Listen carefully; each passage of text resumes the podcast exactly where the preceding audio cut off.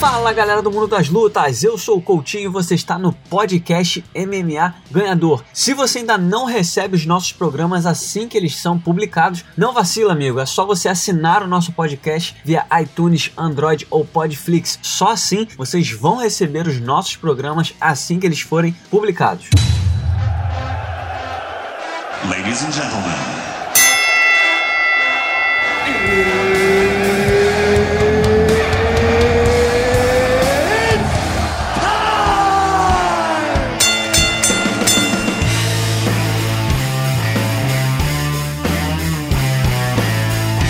Galera do Mundo das Lutas, a convidada especial dessa semana é a Evelyn Rodrigues, correspondente do Sport TV e do canal Combate, que vai nos ajudar a falar aí sobre o melhor do mundo das lutas. Tudo bem, Evelyn? Tudo jóia, obrigada pelo convite. Legal, Evelyn, um prazer ter você mais uma vez aqui no podcast MMA Ganhador.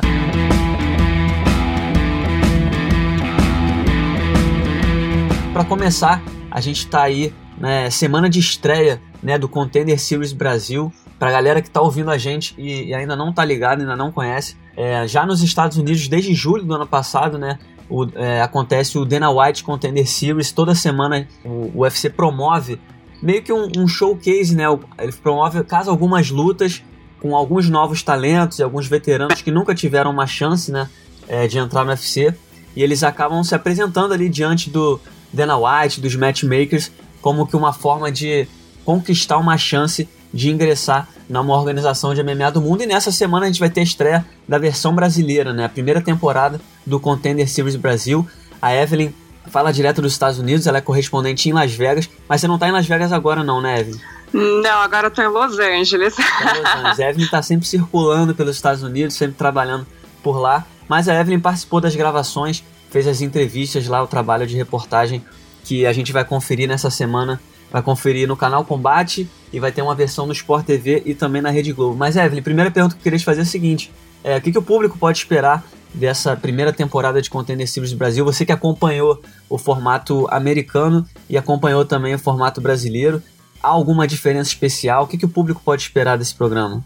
Olha, a principal diferença, na verdade, é, é, o tipo das lutas, né? Você vai ver no Contender Series Brasil alguns atletas que já passaram pelo UFC também e que vão ter uma segunda chance de retornar. Então, para algumas pessoas é uma segunda chance e para outras pessoas é a primeira chance, é a única da vida. Tem muita gente que saiu de lugares assim do extremo norte do Brasil, do extremo sul do Brasil, da Amazônia e que nunca tinha saído, na verdade, da cidade e que vai tentar uma chance também. Então, o programa está bastante assim, as histórias das pessoas, né, as histórias de vida dos lutadores ela, elas são agregadas no Contender Brasil, diferentemente do Contender americano, porque eles, na verdade, aqui nos Estados Unidos focam mais na parte profissional do atleta, né?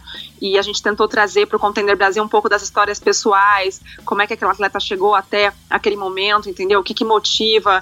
Então você tem perfis de tudo, assim. Ainda mais nesse primeiro episódio que a gente tem uma ex-cantora, por exemplo, de banda de heavy metal, né? De hardcore que largou tudo para tentar a vida no MMA. Você tem atletas de 37 anos tentando uma primeira chance no UFC né?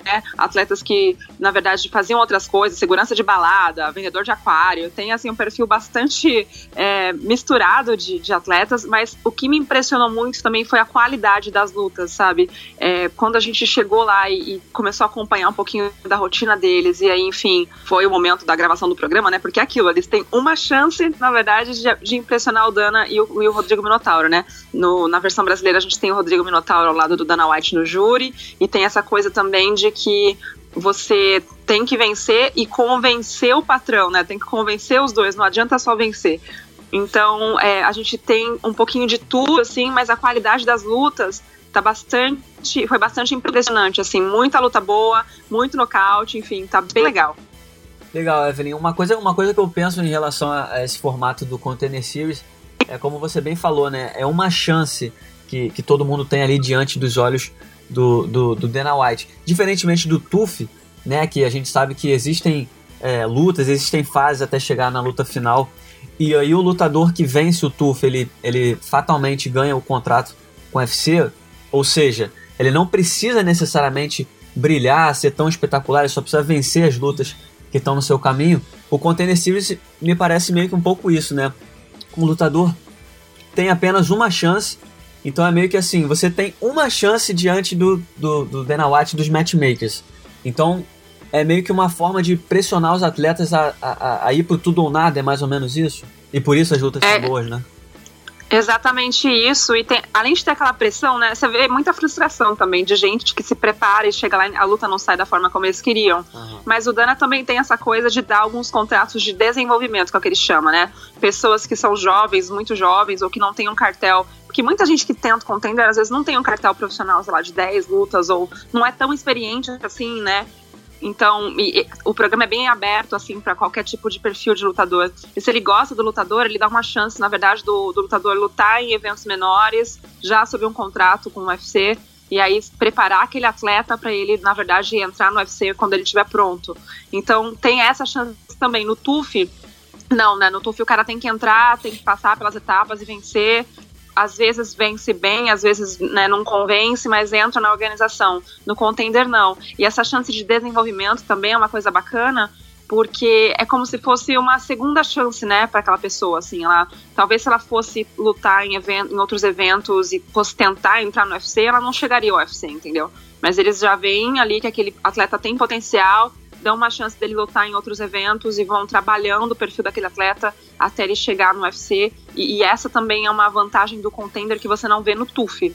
No americano, por exemplo, acho que eles deram até a chance de alguns atletas, que de um atleta pelo menos que eu acompanhei, né, que eles gostaram entrar no TUF. Então, assim, ah, viram o potencial do cara no contender e colocaram o cara no TUF. No do Brasil, você também vai ver que tem alguns atletas aí que vão ser aproveitados dessa forma de, de desenvolvimento. Não posso dar muito spoiler, né? Tá certo, bem legal. Agora, Evelyn, pra gente encerrar o assunto Contender Series, é uma coisa que naturalmente o, o fã brasileiro vai sentir é que vai acabar remetendo é, o Contender Series ao The Ultimate Fighter Brasil, né? Que é, é, a edição do reality show do UFC que teve, teve as gravações interrompidas né, em 2016, mas a gente sabe que o formato é diferente, diferentemente do TUF. Contender Series, como você falou, conta rapidamente, contextualiza né, a história de como, lá, como cada lutador chegou até aquela oportunidade, mas a gente não, não, vai, não, não vai ter a chance de ver a rotina, eles não vão conviver juntos em uma casa e tudo mais. Enfim, mas de alguma forma você acha que, que esse formato do Contender Series pode de alguma forma suprir a falta que a galera sente do, do TUF Brasil? Eu acho que sim, porque é um formato mais dinâmico, entendeu? Você conhece aquele personagem, os personagens que vão lutar ali. Você é rápido, mas você já tem uma noção de como é que é a vida daquela pessoa, o que, que trouxe ela ali, o que, que tá em jogo na vida dela. E aí tem a luta. E se a pessoa luta bem, e tipo, se é uma luta empolgante, já supre aquela necessidade, né? Porque eu acho que o TUF, ele tem um pouco mais da parte reality show, né? Uhum. Que é aquele convívio na casa, que é o drama, né? Aquela falta da família e tal mas no contender essa coisa já é meio que condensada. Eles já acompanharam o dia a dia dos atletas, você já vai ver ali, tipo, um, um condensamento ali do, do, do, que rolou, do que, que é a vida daquele atleta e tal. E aí o que importa no contender, o mais importante é a luta.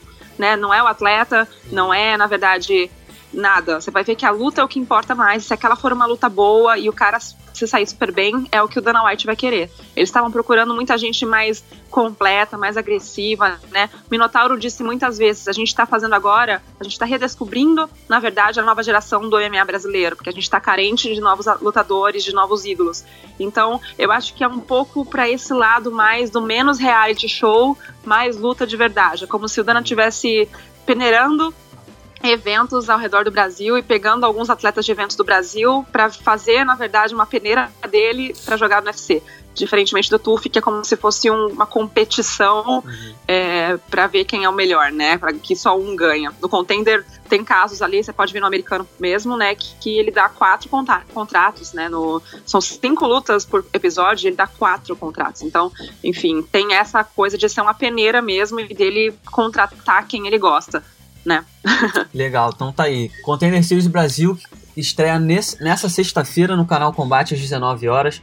Vai ter uma versão que vai passar também na Rede Globo aos sábados, depois do 01, programa do Thiago Life, na madrugada, naquele horário que a gente está acostumado a ver os eventos do UFC. E uma terceira versão que vai passar no Sport TV às 22 horas, segunda-feira.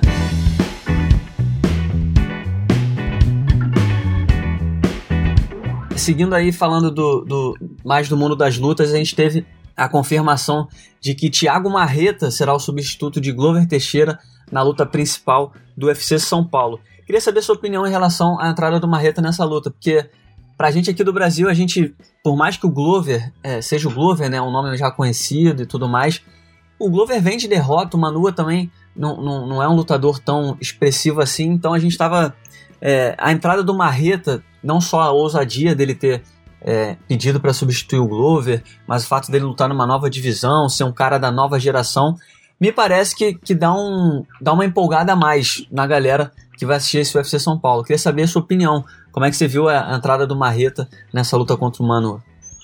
A gente sentiu que deu um gás também né, no card daqui de fora, a, a, percepção que eu tenho dos jornalistas americanos e tal, porque é aquela coisa, né? O Marreta, ele tava de substituir, na verdade, de, de Bahia, que a gente fala, né? De Bahia. Uhum. Ele tava ali, tipo, de stand-by na final do TUF, aqui em Las Vegas. Ele fez todo o corte de peso, não lutou.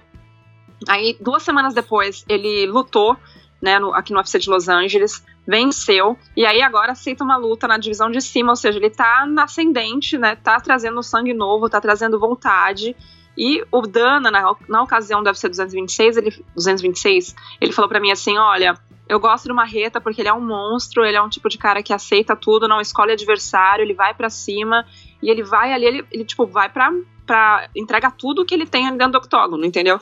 Então eu acho que ele traz um pouco desse sangue, sabe? É, um, é uma coisa nova. Manua tá vindo de derrota, mas já é um top 5 da categoria. Então, se ele vence, ele já pode chegar na categoria de cima no top 5. Coisa que, se ele começasse do zero, né, ele teria que passar por muitos atletas para poder chegar.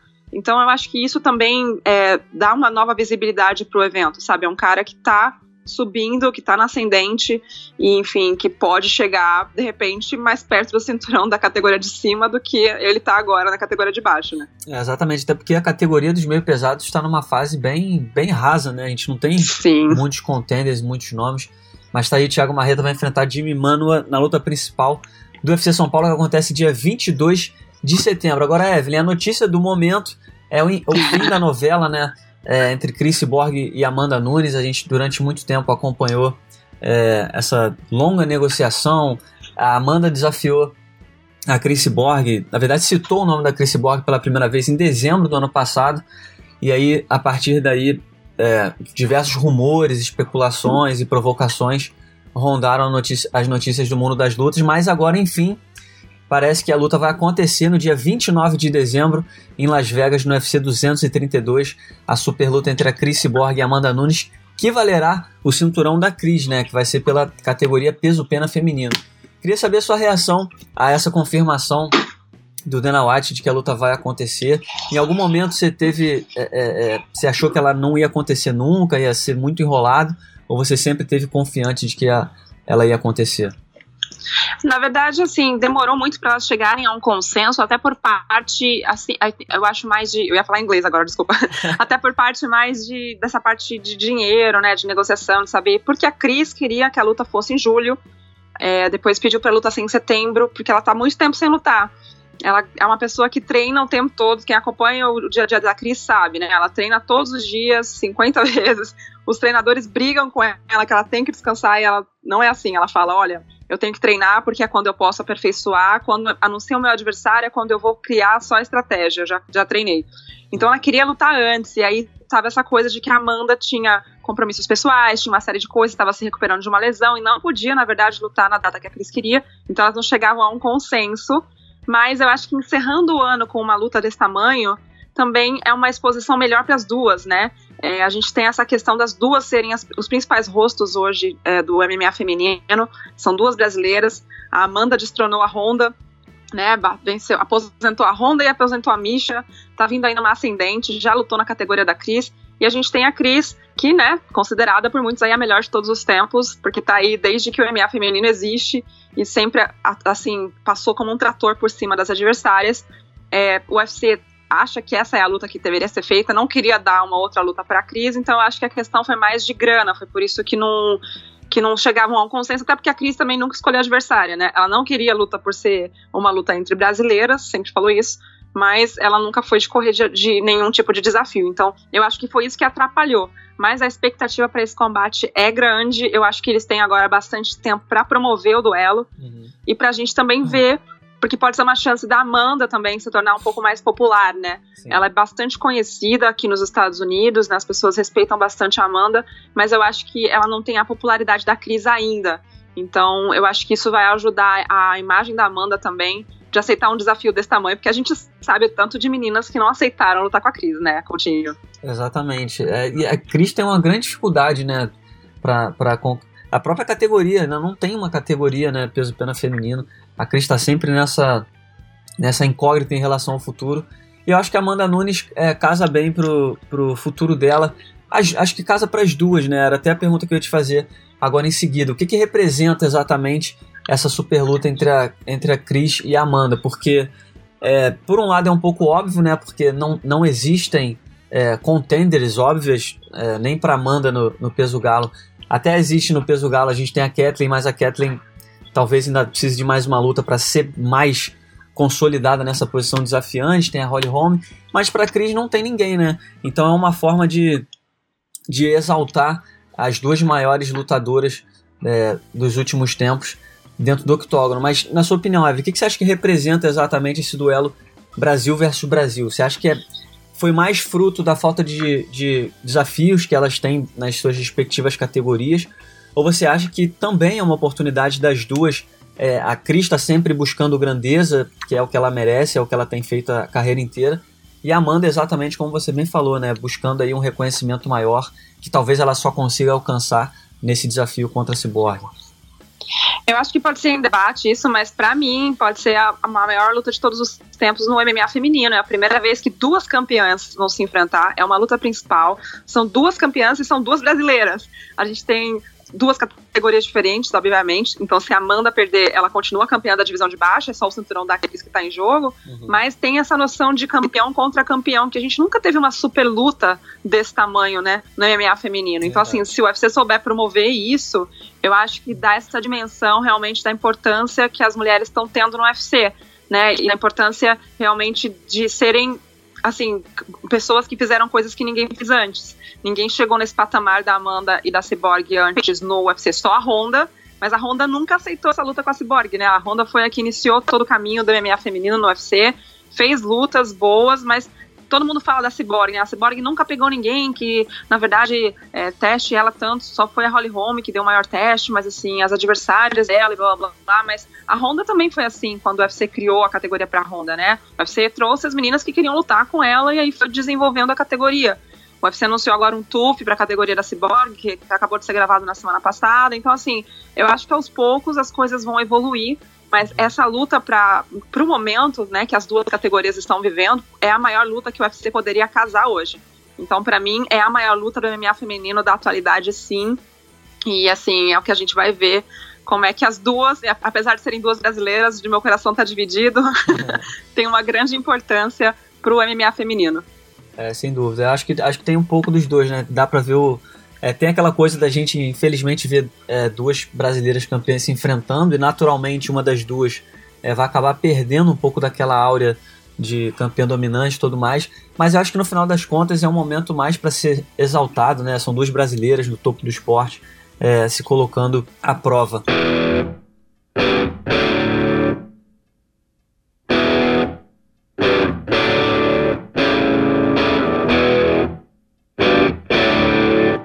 Evelyn, pra gente finalizando o nosso papo, queria falar rapidinho da luta do ano, né, que todo mundo tá esperando e quer ver, que é a luta entre o Khabib Nurmagomedov e o Conor McGregor.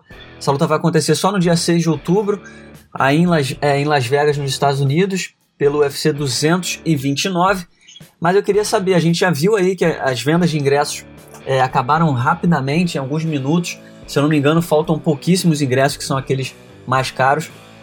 Mas eu queria saber de você, que, que, que é residente em Las Vegas, sabe o uhum. quanto essa, essa luta é, é, o quanto o destino dessa luta era Las Vegas, né? Por mais que a gente sonhasse com uma luta na Rússia, é, ou quem sabe até na Irlanda, o Dana White falou que a capital das lutas é Las Vegas, é lá que as coisas acontecem, e é lá que essa luta vai acontecer, mas é, qual é a sua impressão depois que essa luta foi anunciada? Já dá para ter alguma noção?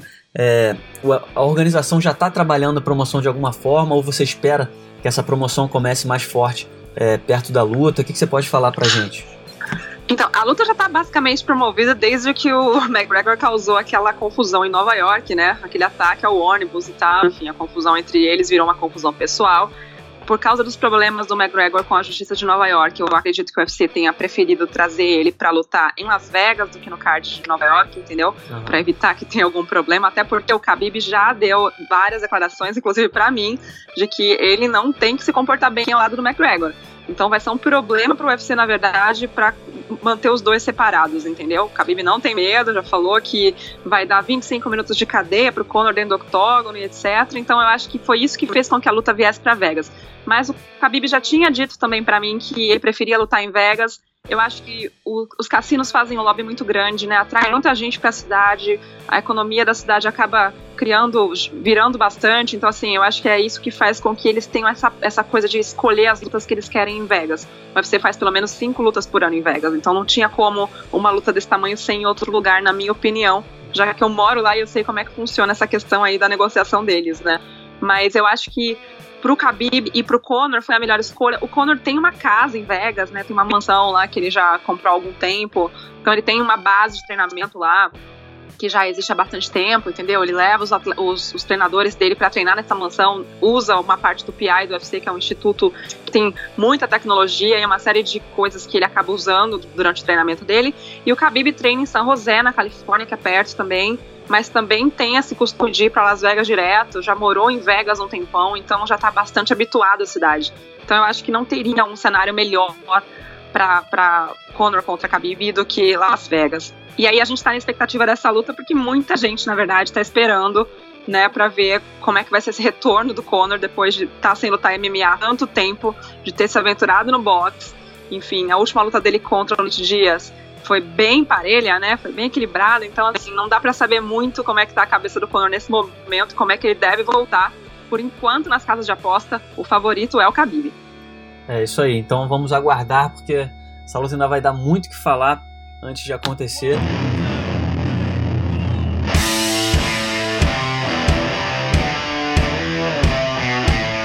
Evelyn, muitíssimo obrigado pela sua participação aqui no podcast MMA Ganhador. Todo mundo acompanhando o trabalho da Evelyn no Container Series Brasil e também, é claro, no canal Combate e no Sport TV. Evelyn, muito obrigado, foi um prazer ter você mais uma vez aqui com a gente. Prazer foi todo meu, um grande beijo para você, Coutinho, e para todo mundo que tá ouvindo. Então tá aí, essa foi a Evelyn Rodrigues, correspondente do Sport TV e do canal Combate direto dos Estados Unidos. Então é isso, galera. Espero que vocês tenham gostado de mais uma edição do podcast MMA Ganhador. Muito obrigado pela audiência de vocês e eu volto na semana que vem, é claro, com o melhor do mundo das lutas. Até lá!